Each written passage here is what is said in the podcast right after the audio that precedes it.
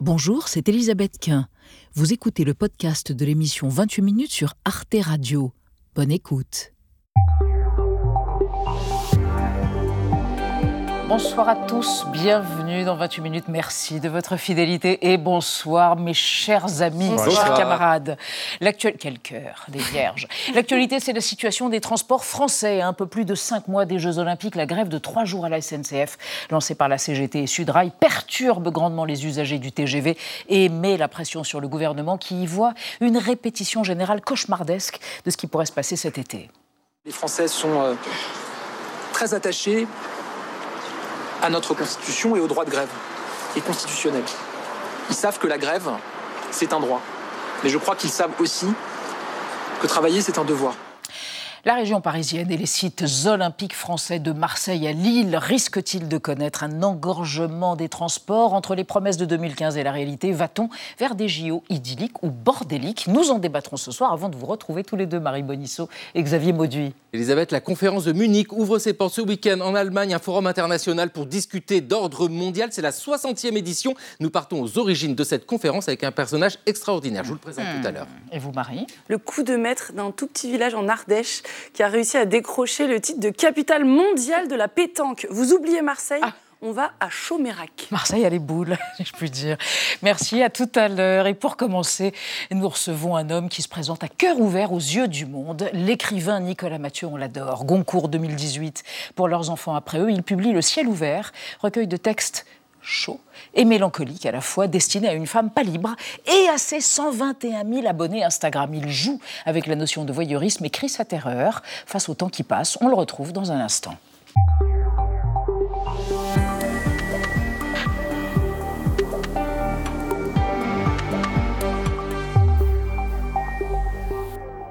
Quelle joie, Nicolas Mathieu, de vous avoir ici ce soir. Bonsoir. Bonsoir.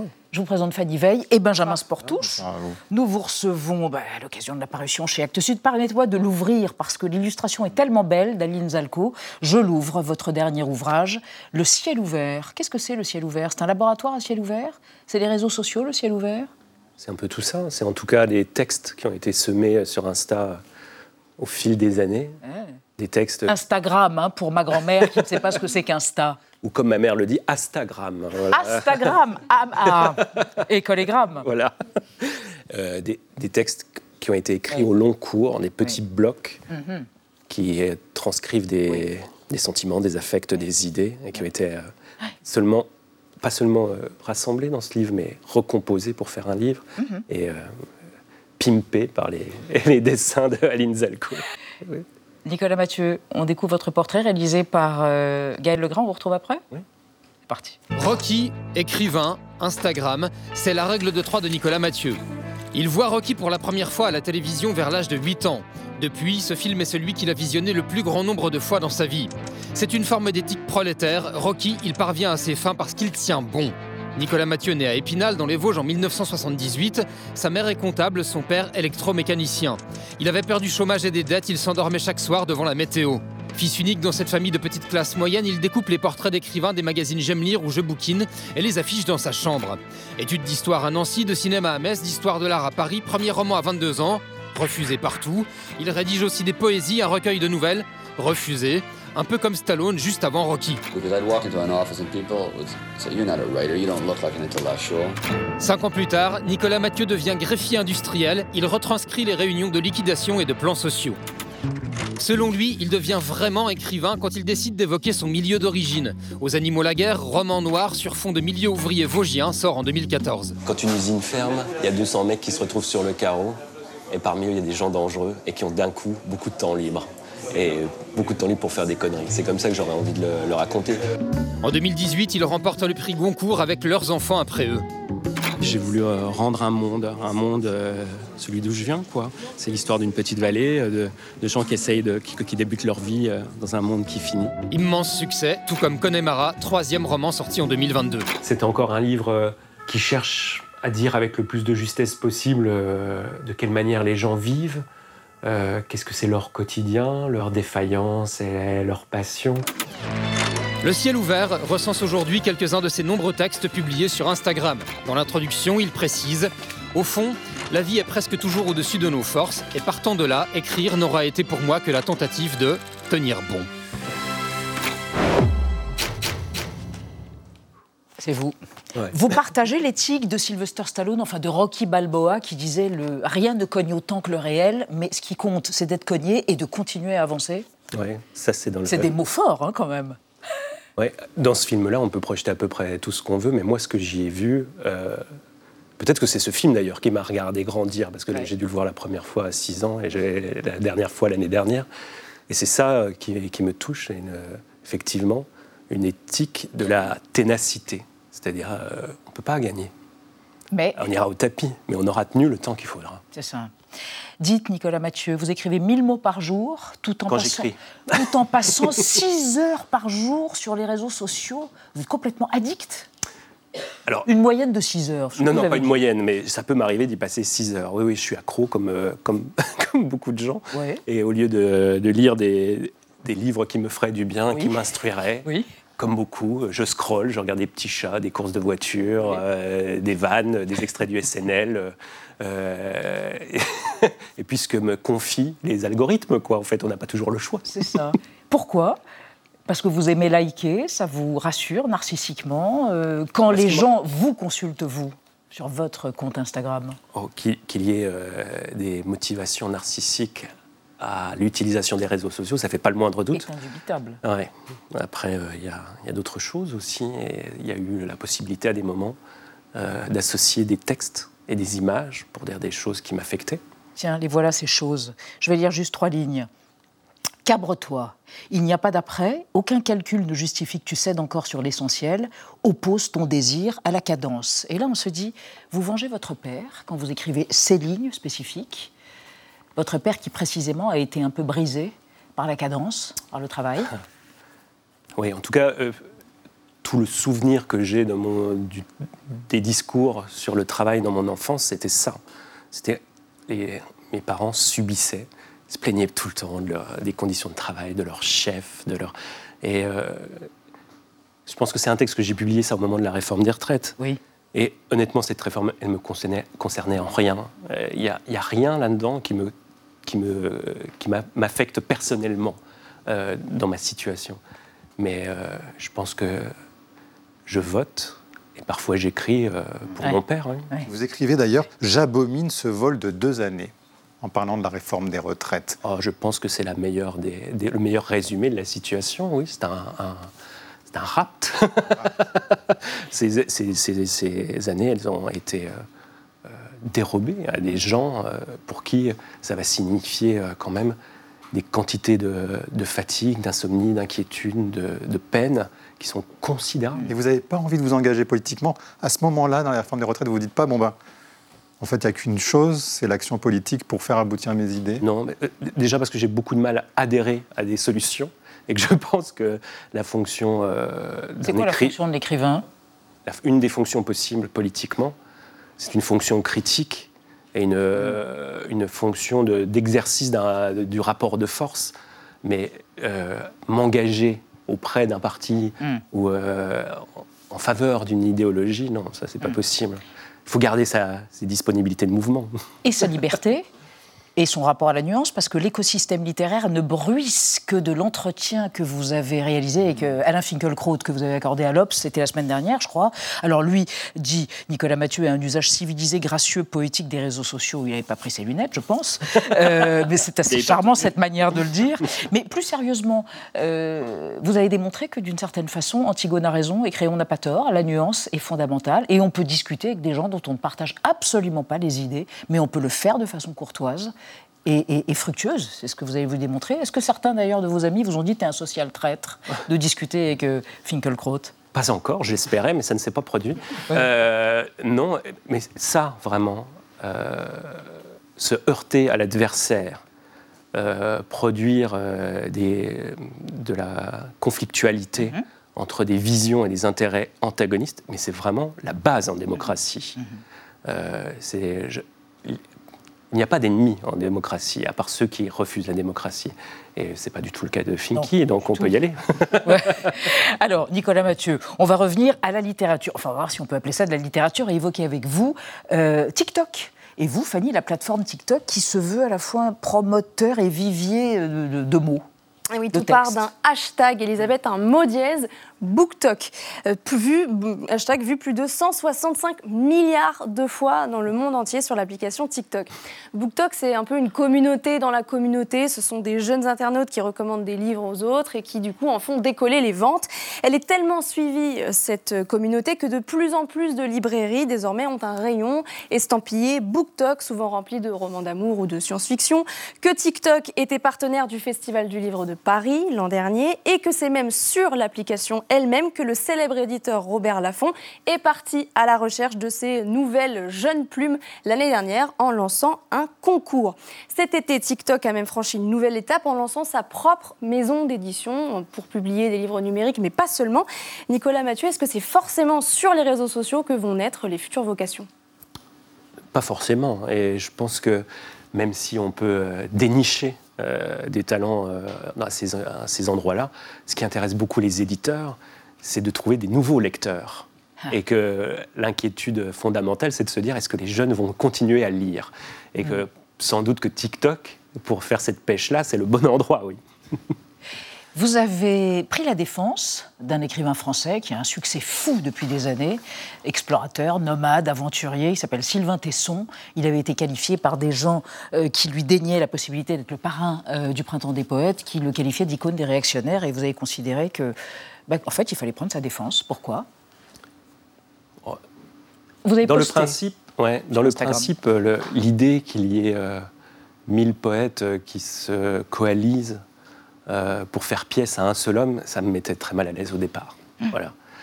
Et puis, euh, par ailleurs, euh, moi j'ai grandi, été entretenu dans l'idée, peut-être caduque, mais que je soutiens toujours, qu'on peut aimer des livres de gens suspects, qu'on peut considérer que des gens qui ne sont pas d'accord avec nous peuvent tenir des, des places dans le champ littéraire. Mmh. Enfin, ça me, je ne trouvais pas que ce soit criminel euh, ou euh, problématique euh, de lui confier ce parrainage temporaire. Merci Nicolas Mathieu. Le ciel ouvert, une ode à la joie et à la mélancolie, ce n'est pas incompatible. Et puis aussi au sexe un peu. Ça, c'est votre problème. C'est votre problème. Le ciel ouvert, hein? Non? Vous disiez un truc? Ben, quand il est question d'amour, c'est quand même pas mal s'il est question un peu de sexe. Des draps mouillés, des draps à tordre.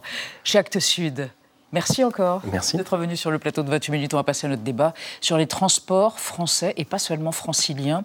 À cinq mois des Jeux Olympiques, vous serez à Paris? Vous serez à Nancy? Vous serez où? Euh, J'essaierai de venir à Paris si c'est possible. Voilà, c'est tout le thème de notre débat. Est-ce qu'il y a des raisons objectives de redouter une embolie généralisée dans les transports? Quel est le résultat des travaux annoncés dans l'euphorie de 2015 lors de l'obtention des Jeux? La grève de ce week-end à la SNCF est-elle l'avertissement d'un contexte social qui se tend de plus en plus? On va en débattre après la mise au point d'Amira Swilem.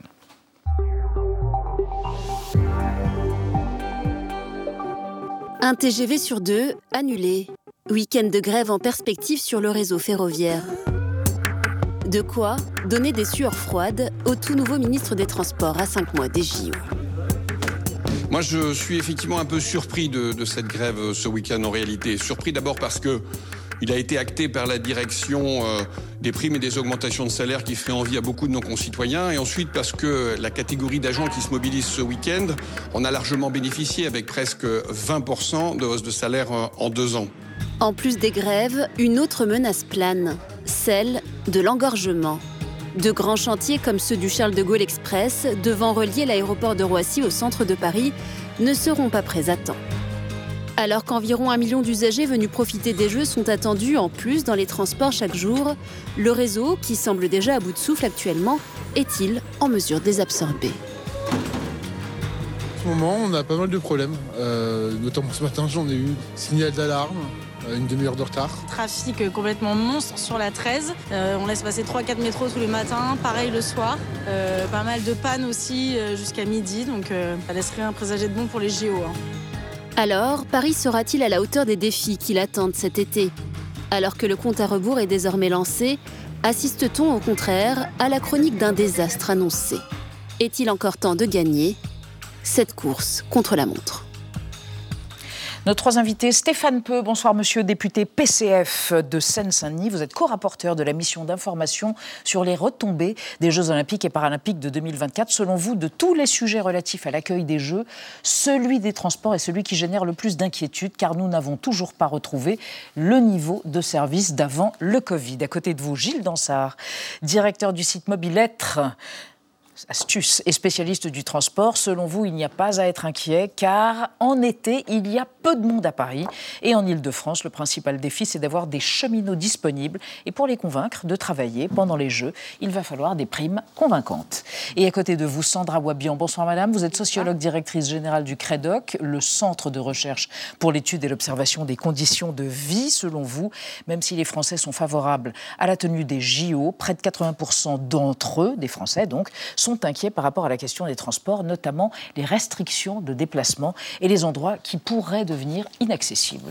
On va en parler avec, pour commencer, le chiffre du oui, jour. 50 euros brut, hein, c'est la prime quotidienne proposée par la SNCF pour tous les cheminots qui travailleront pendant la période des JO, soit environ 30 euros net par jour, soit un peu plus de 500 euros sur toute la période des Jeux Olympiques, sans compter les Paralympiques. Il faudra transporter environ 5 millions de passagers par jour. Gilles Dansard, la SNCF pensait certainement acheter la paix sociale avec cette prime. Au final, avec euh, ce qu'on voit ce week-end, on peut en douter, non? Les enchères vont probablement monter, euh, tout simplement parce que les cheminots et les agents de la RATP, d'ailleurs, euh, comparent cette prime annoncée à celle qu'obtiennent d'autres corporations, les policiers, les infirmières Mhm. et, et tant d'autres euh, euh, personnels qui seront d'astreinte pendant les JO. Et donc, euh, il, il est probable qu'il y aura dans les semaines à venir des tensions euh, pour euh, faire monter les négociations. Stéphane Peu, c'est exactement, et c'est aussi ce que vous pensez, c'est-à-dire un avant-goût éventuellement de ce qui nous attend quand on voit que la RATP a, a déposé un préavis de grève qui court depuis le début de ce mois jusqu'au 9 septembre. Je ne savais même pas qu'on pouvait déposer un préavis de grève aussi long. Pas la RATP qui a déposé le préavis, c'est la CGT. hein, mais... Les syndicats, vous avez raison. mais, euh, moi, enfin, la durée est la même. hein. moins que Jean Castex. C'était un oui. raccourci un peu audacieux. mais euh, non, non, enfin, c'est- mais euh, non, si vous voulez, euh, ce qui m'étonne et m'inquiète un peu, c'est euh, le retard qui est pris dans les transports, mais aussi dans dans la police, dans, dans les métiers de santé, enfin dans toutes les professions qui vont devoir être surmobilisées pendant les Jeux Olympiques, le retard qui est pris pour les négociations euh, euh, sociales, les accords salariaux, pour euh, ce surcroît de travail, ce surcroît de mobilisation pendant cette période. Il faut dire On que est- là, le rapport de force est favorable aux syndicats. oui, mais justement, plus on approche des Jeux, plus le rapport de force est favorable aux, aux syndicats. Et donc ce qui m'étonne, c'est que à quatre mois des Jeux Olympiques, on n'est pas encore dans la plupart des cinq, quatre, cinq. Ouais, enfin bref, bientôt. J'espère quand même que fin juin, on saura à peu près où on Ah en ouais, est et ah qui, ouais, ouais. sera- qui travaillera. Ouais. Ouais. Ouais, ouais. Sandra Way, bien c'est en même temps, on voit que les Français sont favorables aux Jeux Olympiques euh, globalement. On l'a vu dans les sondages, hein, ils sont contents d'accueillir ces Jeux Olympiques. Mais est-ce qu'en même temps, il y a une inquiétude qui monte parallèlement? Oui, alors ils sont globalement contents. On a euh, 65% de la population qui est plutôt favorable, Mhm. mais il faut rappeler qu'il y a deux ans, on était à 78%. Mhm. Donc quand même, l'adhésion aux Jeux Olympiques diminue un peu à, À mesure que l'angoisse se rapproche de, de l'événement. Mhm. Euh, et tout à l'heure, vous disiez 80% des Français qui étaient inquiets. Donc c'est 80% des Franciliens qui sont inquiets et qui sont surtout inquiets par rapport aux questions de transport, en fait. Comme euh, vous le disiez, c'est la première inquiétude. Après, il y a les inquiétudes par rapport à la sécurité. Et puis ensuite, il y a aussi des inquiétudes euh, sur euh, bah, différents types de nuisances qu'il peut y avoir euh, qui- bah, autour de- du bruit, du monde, euh, voilà, de, de- de difficultés aussi à accéder à des logements pendant Mhm. cette période, parce Mhm. qu'il n'y a pas que des gens qui sont touristes, il y a aussi des gens qui habitent dans la ville. Mais la première inquiétude, c'est vraiment les Mhm. transports. Gilles Dansard, en même temps, on peut imaginer qu'il y a une responsabilité des syndicats, des cheminots. C'est un événement qui sera mondial. Euh, vous êtes plutôt optimiste ou pas, vous? Sur les transports publics, Oui. assez optimiste parce que c'est pas très compliqué. Euh, une journée de Jeux Olympiques avec plein d'épreuves, les deux journées les plus Mm. remplies, ça n'est pas plus compliqué que deux journées de semaine quand tout le monde travaille en Ile-de-France. Euh, donc c'est- ça n'est pas un exploit technique que, Mm. de, que de desservir euh, toute l'île de France pendant les Jeux Olympiques à, à haut niveau. Euh, mais il faut avoir des cheminots et des agents de la RATP voilà. et, et aussi Mais des entreprises privées. Socialement, est-ce que vous pensez qu'il peut y avoir à un moment ça- donné, une, ça peut être éruptif à ce moment-là ça n'est pas une grosse somme. De quoi on parle? On parle de quelques dizaines de millions d'euros de primes pour un budget des de Jeux Olympiques qui est à milliards, à plusieurs milliards. C'est pas inaccessible. Alors le problème, c'est qui paye?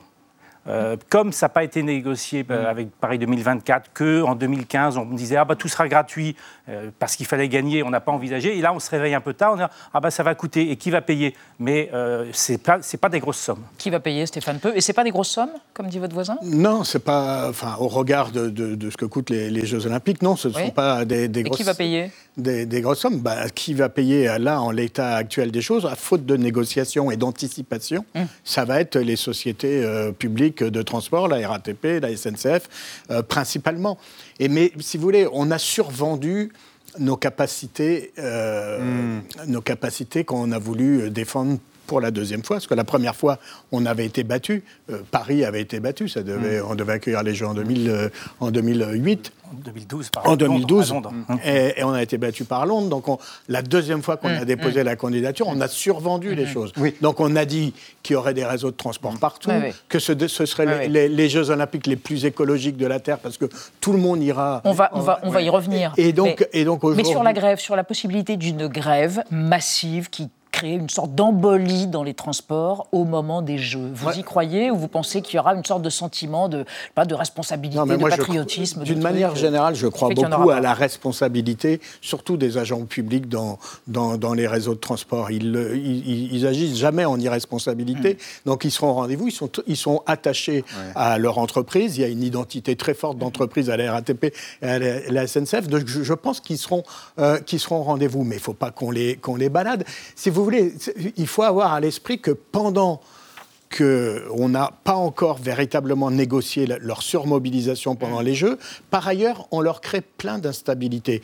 On a révisé à la baisse le statut de la RATP, qui ne pèse pas pour rien dans les difficultés de recrutement à la RATP, puisque aujourd'hui, un chauffeur de bus à la RATP, il est aussi, aussi, aussi- aussi mal payé, j'ai envie de dire, et avec des conditions de travail qui sont sensiblement équivalentes à la concurrence euh, privée. Tout le monde manque de, de chauffeurs euh, de bus, et donc c'est très difficile de recruter. Par- Dansard, est-ce que le, la RATP, la SNCF, est-ce qu'ils n'ont pas provisionné, j'allais dire, un peu quelques sommes pour répondre à des revendications qu'ils imaginaient venir tout de même dans cette période Ils ne l'avouent pas, mais ils ont probablement euh, provisionné, sachant que, euh, sachant que ça, allait, s- ça allait tomber sur eux, euh, la, la prise en charge.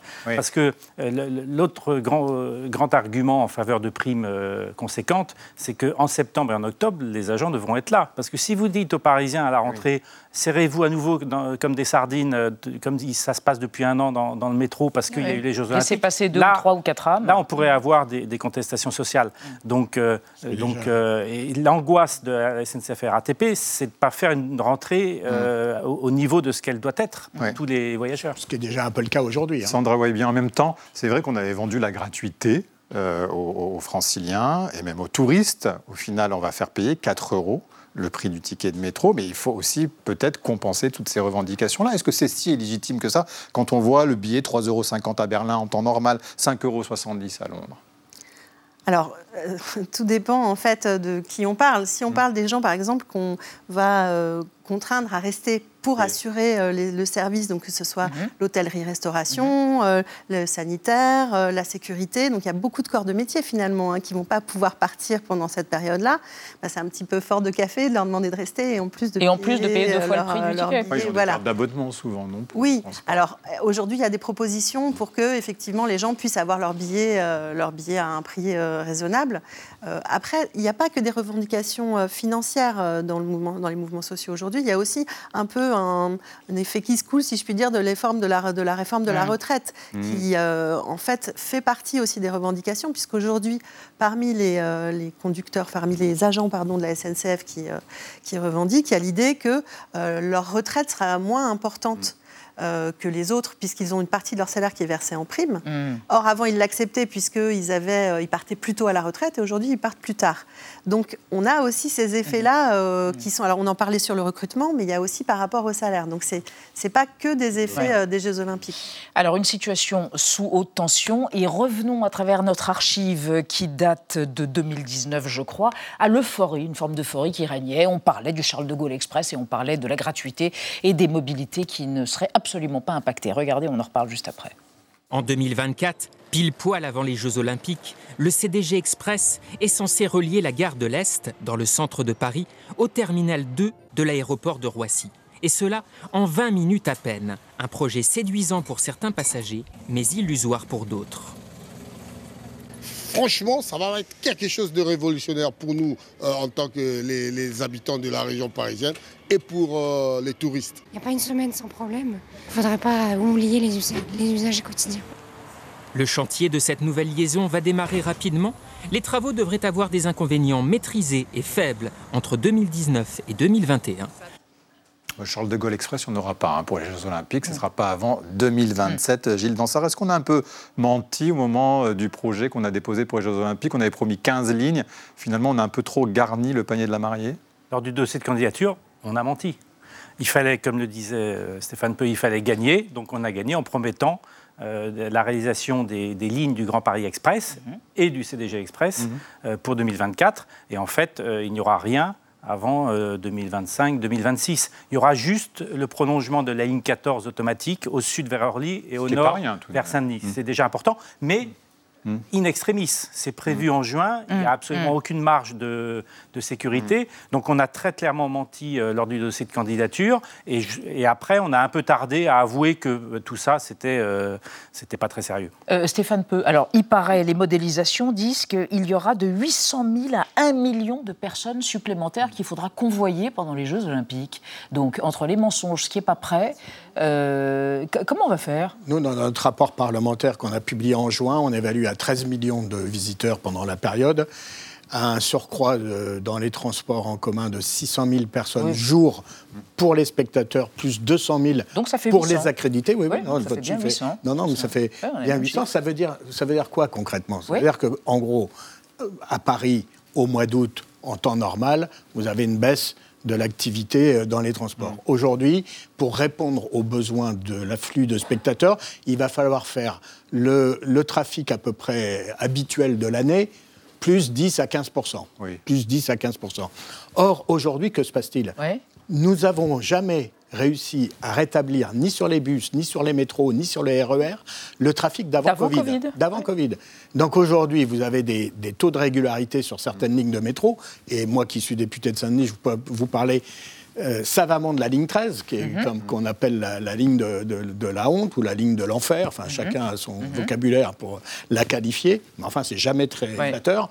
Euh, et, aujourd'hui, sur la ligne 13, on est à 85, 86, 87 de, de, régularité.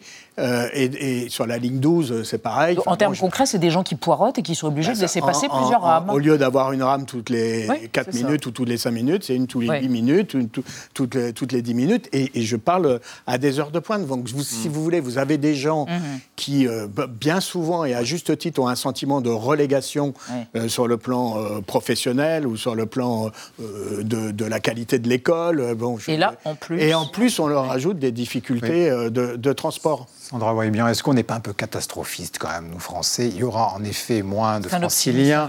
Peut-être, c'est vrai, un peu dans le béni, je ne sais pas, diront certains, mais en tous les cas, il y aura moins de, de franciliens, qui, certains vont partir en, congé. Donc ça a été, j'imagine, aussi calculé pour ça, les dates des, Jeux Olympiques. Donc on n'est pas en train de se faire un, scénario noir comme on sait les faire. Ce qui, est, sûr, c'est que les Français sont inquiets. C'est-à-dire que si vous leur posez des questions, est-ce que vous êtes inquiet de quelque chose, vous avez toujours au moins 50% de la population qui est inquiet. Donc on parle des pénuries d'énergie ou qu'on parle de, des risques d'accidents de, centrales nucléaires. Ou, voilà. générale. Donc il y a toujours de hmm. l'inquiétude euh, qui est là. Après, euh, la question, c'est comment vont se passer les mois qui arrivent.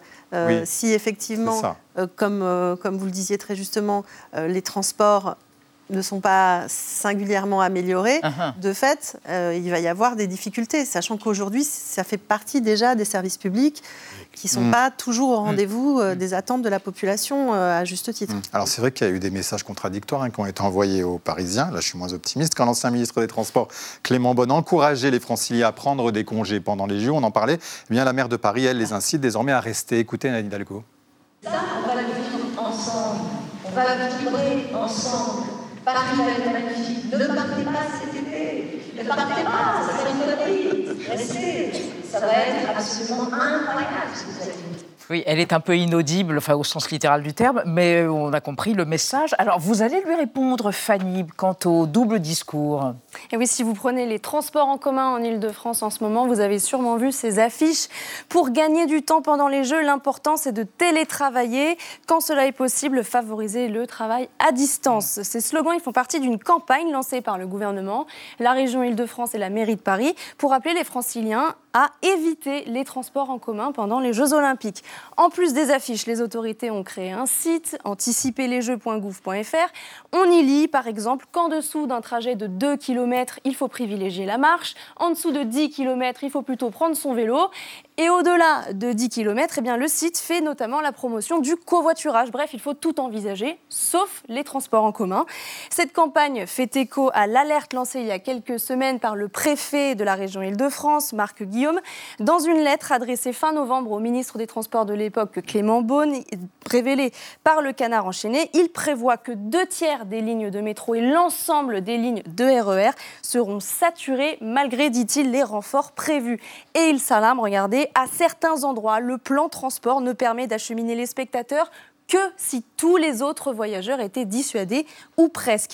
Stéphane Peu, est-ce que le message de cette campagne dont on vient de parler, c'est pas tout simplement francilien quitter l'île de France bah, il y a un message pour le moins contradictoire. Mm, Entre rester, on va s'amuser, ça va être formidable, et puis euh, télétravailler, euh, ne circuler pas, ou alors à pied, bon, tout ça est un peu contradictoire, ce qui n'est pas d'ailleurs de nature à rassurer euh, les, les, personnes. Ça, je, je, crois que ça, ça participe de, aussi de l'inquiétude. Ce qui participe aussi de l'inquiétude, c'est que n'importe quel francilien qui prend les transports en commun, nous en sommes sans doute beaucoup ici autour de la table, on constate déjà le dysfonctionnement sans parler des jeux. Donc forcément, il y a une inquiétude.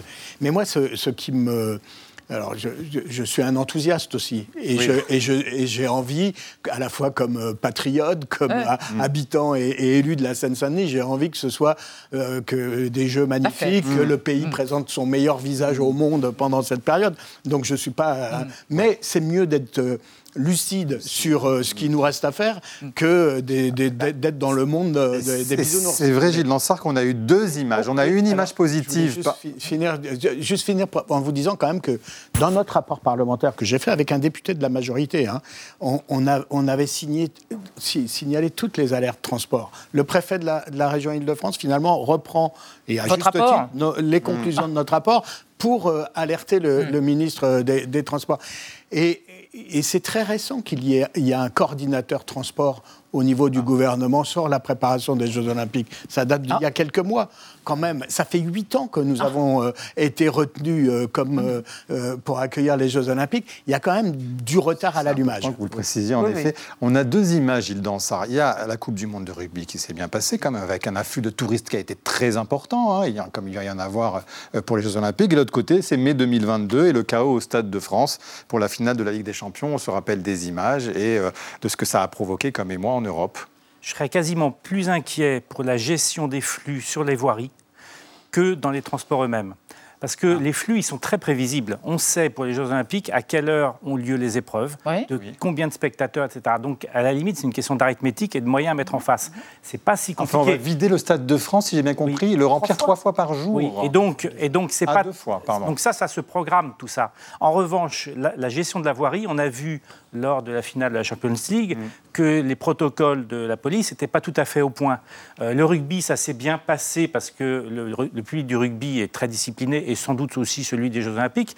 Mais là, ça va être encore une autre affaire. Donc c'est peut-être là-dessus. Donc que... sécurité, fluidité, vous dites Oui, des, des flux ça qui vont se mmh. croiser, etc. Et là, on, ils sont attendus, euh, les forces de, de police mmh. sont attendues, parce que là, c'est un, un, défi important euh, que d'arriver à gérer tous ces flux ouais. qui vont se croiser. Et, et de manière, euh, de manière euh, générale, euh, les, les, les, le public sportif est assez habitué à, à être, à être discipliné. Oui. c'est pas du foot, là. Hein. Il y aura quelques épreuves de foot, mais il n'y a pas des supporters ouais. un, peu, un peu agités. Donc là-dessus, normalement, si c'est bien fait, ça devrait mmh. Aussi, mmh. aussi se passer correctement. Sandra Wabian, euh, à travers les études que le Crédoc a fait, vous avez découvert que les Français, ou en tout cas c'est une confirmation, sont très inquiets quant à des zones qui seraient inaccessibles, où il y aurait des restrictions sévères de circulation à Paris et en Ile-de-France pendant les JO et les Jeux paralympiques. Oui, ça, c'est il faut quelque quand même chose qui rappeler qu'on mobilise a vraiment les Français. 40% des franciliens qui prennent les transports en commun régulièrement, en fait, alors que dans l'ensemble de la France, c'est plutôt 15%. Donc on est quand même sur un- des modes de transport qui sont euh, massifs, Mhm. en fait, euh, en Ile-de-France. Donc effectivement, et aujourd'hui, on ne sait pas encore complètement, il y a- il y, a une cartographie qui a été proposée, mais qui n'est pas encore euh, complètement euh, précise sur... Pourquoi? euh, Pourquoi elle n'était pas précise? Encore une fois, un problème d'anticipation ou- bah, je pense que ça va arriver, mais... Les, les- les périmètres sont précis. Oui. Le préfet de police les a publiés, zone rouge, zone bleue. Enfin, euh, mais par contre, les gens qui sont dans ces zones, Mhm. dont je fais partie, j'habite dans zone rouge. Euh, euh, je ne sais pas, et ni moi, ni mes voisins, ni les commerçants en bas de mon immeuble ne savent comment ça va se passer. C'est-à-dire, euh, est-ce qu'ils pourront livrer Enfin, je parle surtout Ouais, des, des entreprises et des commerçants. Est-ce qu'ils pourront avoir accès à des livraisons? Est-ce que les chantiers, il y a beaucoup de chantiers de construction de logements qui n'ont rien à voir avec les Jeux Olympiques, mais est-ce que les chantiers vont devoir s'arrêter? On annonce dans certaines zones des arrêts de chantier de trois mois. Mais on le saura quand, pardon. Eh ben voilà, c'est Ah, là, c'est si une vous des voulez, c'est- inconnues c'est pour l'instant, c'est alors il semblerait que ce soit assez imminent, que euh, qu'on connaisse la procédure, mais tout- c'est- tout ça crée de Et ça l'inquiétude. concerne la France aussi, parce que là on parle beaucoup de Paris, mais il y a aussi beaucoup de sites, on l'a vu, hein, euh, à Marseille, et tout ça. Là aussi, il y aura des Lille, restrictions de. Ouais, de- au moins, ça sera moins, d'accord. ouais. Et alors vous trois, vous allez rester ou vous allez partir cet été? Vous allez, vous- par peur de cette restriction des mobilités et cet engorgement, vous allez rester ou vous allez partir? Moi, moi, j'ai une envie, c'est d'assister aux épreuves euh, qui sont euh, en plein air pour tout le monde. Marathon, course cycliste, triathlon. Et là, ça s'annonce comme vraiment populaire parce Ouais. que on peut aller tout le long des, des- des parcours. En revanche, aller euh, à, à 8 h du matin à, à des qualifications de taekwondo. euh, On a à- compris, vous ne voulez pas vous lever tôt. Et vous, Sandra Boisbian, vous allez rester ou vous allez Moi, je ne sais pas encore. Vous ne savez pas encore. Et vous, Ah, bon, moi, je vais, député je, je vais rester. euh, je vais rester. D'abord, comme, comme député de Saint-Denis, Eh oui, ça me paraît sûr. normal de Évidemment. rester. Et vous aurez voir- peut-être le badge qu'il faut aussi, vous, pour le coup.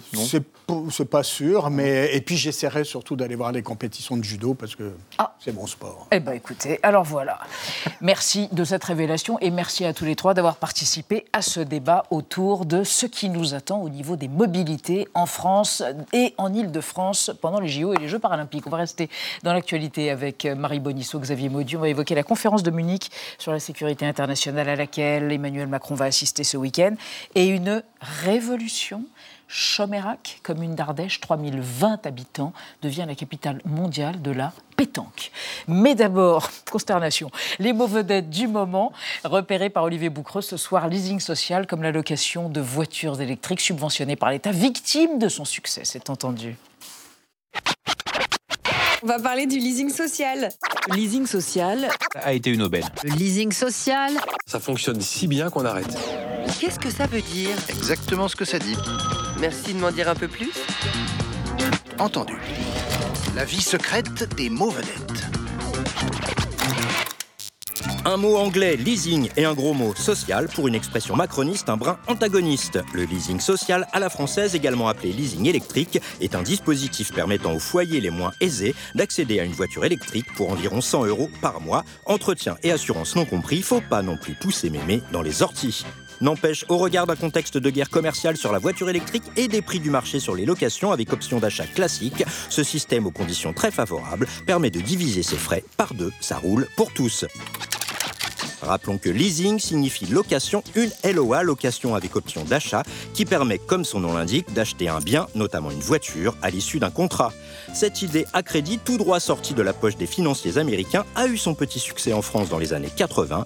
Une petite histoire du monde capitaliste qui profite aux constructeurs, aux banquiers et parfois aux consommateurs avertis. Mais revenons à nos moutons électriques du leasing social. Au départ, 20 000 véhicules prévus. À l'arrivée, un succès tel qu'il faut arrêter les frais au bout d'un mois. 90 000 commandes, dont 50 000 validées. Une vraie réussite emblématique de l'écologie à la française, bonne pour le porte-monnaie et pour la planète, comme l'a dit en off un conseiller présidentiel. Une réussite certes, mais qui contrarie les efforts de Bercy pour freiner la progression des finances publiques. Avec 13 000 euros d'aide de l'État par véhicule, la facture s'élève déjà à 650 millions d'euros. Cette brusque interruption pourrait annoncer la mort lente des subventions massives en matière d'environnement, mais tout va pour le mieux dans le meilleur des mondes. L'Élysée l'a assuré, le leasing social reprendra sa route l'année prochaine pour une nouvelle balade. Marie Bonisseau, Xavier Mauduit. Alors, on va parler avec vous, Xavier, de la conférence de Munich sur la sécurité euh, en Allemagne. Elle s'ouvre ce week-end, Moyen-Orient, guerre en Ukraine, beaucoup de sujets. Oh oui. Emmanuel Macron va y assister, bien évidemment. Et elle a 60 ans, la conférence. Alors, elle a 60 ans, pas tout à fait, c'est sa 60e édition. c'est Il y a une année 60e qui a sauté, parce qu'elle naît à l'automne 1963. Elle naît à l'automne 1963, une conférence à Munich, en Bavière, dans le sud de l'Allemagne. C'est un forum international pour discuter sécurité, ordre du monde. faut dire que le monde, alors, est en pleine guerre froide, traumatisé par ce qui s'est passé l'année précédente. hein. C'est la crise des missiles. À Cuba est face au risque d'une apocalypse nucléaire. Les deux blocs se sont entendus pour avancer doucement vers la détente. Bon, la détente, c'est bien joli, mais continuons de parler sécurité, d'où cette conférence. Qui organise cette conférence? Ah, elle est née de la volonté d'un homme, et cet homme est extraordinaire. Il s'appelle Ewald Heinrich Kleist Schlemsen. Son nom, vous l'entendez, euh, sonne très très allemand. À ce moment-là, il est éditeur et tout de suite, ça nous conduit à la vieille aristocratie. Il est né en 1922, vous voyez, ambiance prussienne. C'est un homme qui a 17 ans au moment où éclate la Seconde Guerre mondiale et bah, son milieu social et tout simplement les circonstances le poussent à s'engager dans l'armée. Il sert dans la Wehrmacht. Il est de ceux, ils sont rares, mais ils sont là, ils existent, il faut les rappeler sans cesse, qui s'opposent au nazisme. En janvier 1944, il est contacté par le colonel von Stauffenberg, même milieu social, qui lui demande bah, s'il accepte de se faire sauter, de, faire exploser une bombe au moment d'une rencontre avec Hitler. Hitler doit venir vérifier des uniformes. Il accepte. Il accepte parce qu'il est baigné de valeurs chrétiennes, valeurs aristocratiques, l'honneur, la grandeur de l'Allemagne. Alors, ça ne se produit pas parce que Hitler annule la rencontre. Donc, rebelote quelques mois plus tard, en juillet 1944, von Kleist participe à l'opération Valkyrie. Une bombe est déposée dans le quartier général d'Hitler. Hitler est seulement blessé. Les représailles sont terribles. Et von Kleist s'en sort, mais de justesse, parce que ses compagnons suppliciés ne balancent pas son nom. C'est-à-dire que la Gestapo n'a pas les preuves suffisantes pour le condamner. Malgré tout, il est arrêté, il est déporté à Ravensbrück et il est libéré euh, quand le nazisme s'effondre. Donc, vous voyez, c'est cet homme-là qui, dans les années 1960, fonde la conférence de Munich pour parler de la sécurité de l'ordre international. En plus, une conférence, et c'est très intéressant, qui échappe aux États. C'est euh, quelque chose qui est un forum où tout le monde peut se réunir. Il, est mort en 2013, hein, c'est très récent. C'est-à-dire qu'il a vu toute cette évolution de la naissance de cette conférence où c'était tout petit, avec surtout des gens de l'OTAN. Puis, après la chute de l'URSS, ça s'est drôlement élargi. Oui, la guerre froide était terminée, sans doute, mais il était toujours nécessaire, et aujourd'hui encore, de parler de sécurité et d'ordre mondial. Et merci d'avoir euh, ranimé la mémoire de ce von Kleist qui porte un beau nom d'écrivain, par ailleurs. Alors, Marie Chomérac, un- une commune de 3020 habitants, va devenir la capitale mondiale de la pétanque. Et c'est en Ardèche. Oui, oui, c'est très sérieux. Adieu. Marseille. Ben oui, c'est fini Marseille. Fini les locaux vétustes dans le quartier du Panier. La FFPJP va déménager. Fédération Ah. française de pétanque et de jeux provençal. Je viens de dire le mot provençal, mais qu'importe. On part donc à Chaumérac, c'est le maire, euh, donc c'est euh, plus au nord, donc en Ardèche méridionale. Le maire a su convaincre les huiles de la pétanque française de venir se mettre au vert. Alors, Regardez euh, la photo du terrain, c'est vraiment très vert. Pour l'instant, il n'y a rien, mais sur ces deux hectares de prairies, d'ici 2026, on nous promet un pétancodrome. J'ai appris ce mot en Ah faisant bah, la chronique. sûr, bah ouais. 32 jeux de plein air, un centre d'hébergement, une boutique et même, croit savoir le journal Libération, un musée de la pétanque. L'ambition, en fait, c'est de faire une sorte de Clairefontaine de la pétanque. Donc un centre d'entraînement pour jeunes boulistes et pour Ah, les euh, joueurs étrangers. Je rappelle d'ailleurs à ceux qui ricanent que la pétanque est reconnue sport de haut niveau par le ministère des Sports depuis plusieurs années et qu'avec 280 000 licenciés cette année, c'est la plus grosse fédération euh, sportive non olympique du pays. Et si Chomérac a réussi à remporter ce gâteau, face à des villes plus grandes quand même, hein, en face d'eux, il y avait Valence, Vichy, Arles notamment, c'est essentiellement une affaire d'argent. C'est un petit peu comme le Qatar. Ah bah, ils ont en fait. payé oui. Les collectivités ardéchoises ont offert des conditions très très avantageuses à une fédération qui sort d'une période horrible, le Covid. En fait, ils ont perdu la moitié de leurs licenciés pendant cette année-là et donc énormément d'argent. On n'allait pas faire euh, de la pétanque euh, pendant le confinement. Cerise sur le gâteau. Il y a deux semaines, la fédération internationale Ah. de pétanque a annoncé que elle aussi, elle avait envie finalement de s'installer à Chomérac. Cette fois, il y avait Lausanne en face qui a été battue. Alors je me suis penchée de près sur la carte. Si vous prenez la 7, vous êtes très exactement à 239 km de la Ciotat, là où est née la pétanque en 1907. L'histoire est incroyable. Un certain Jules dit Lenoir, perclus de rhumatisme, il s'est mis à lancer ses boules sans bouger les pieds, alors que ses copains à l'époque à la Ciotat, ils jouaient à la longue, les boules provençales, qui demandent de prendre trois pas d'élan. il faut pouvoir courir. Jules ne peut pas, donc il garde ses pieds ancrés dans le sol, ses pieds tankés, pieds tankés, pétanque. Ah oui, ça vient de là. Pétanque Révélation. se joue désormais bien au-delà de son boulodrome natal de la Ciotat, puisque on part en Ardèche, mais aussi par exemple en Thaïlande. Sachez que cette année, au championnat du monde, euh, bah, les Thaïlandais ont vaincu les Français. les championnats du monde qui se jouaient au Bénin. Bulls are everywhere. Des boules partout, c'est votre devise? C'est c'est risqué, mais c'est drôle. Merci de nous avoir raconté cette histoire pétanquiste. J'ai les pieds tankés, on n'oubliera pas.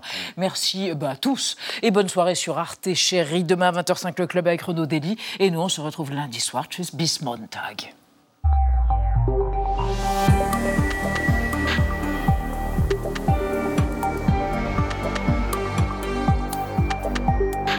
Retrouvez le podcast de 28 minutes sur toutes les plateformes de podcast et sur arteradio.com. Et pour soutenir l'émission, abonnez-vous, commentez, critiquez, mettez des étoiles et partagez le podcast avec vos proches.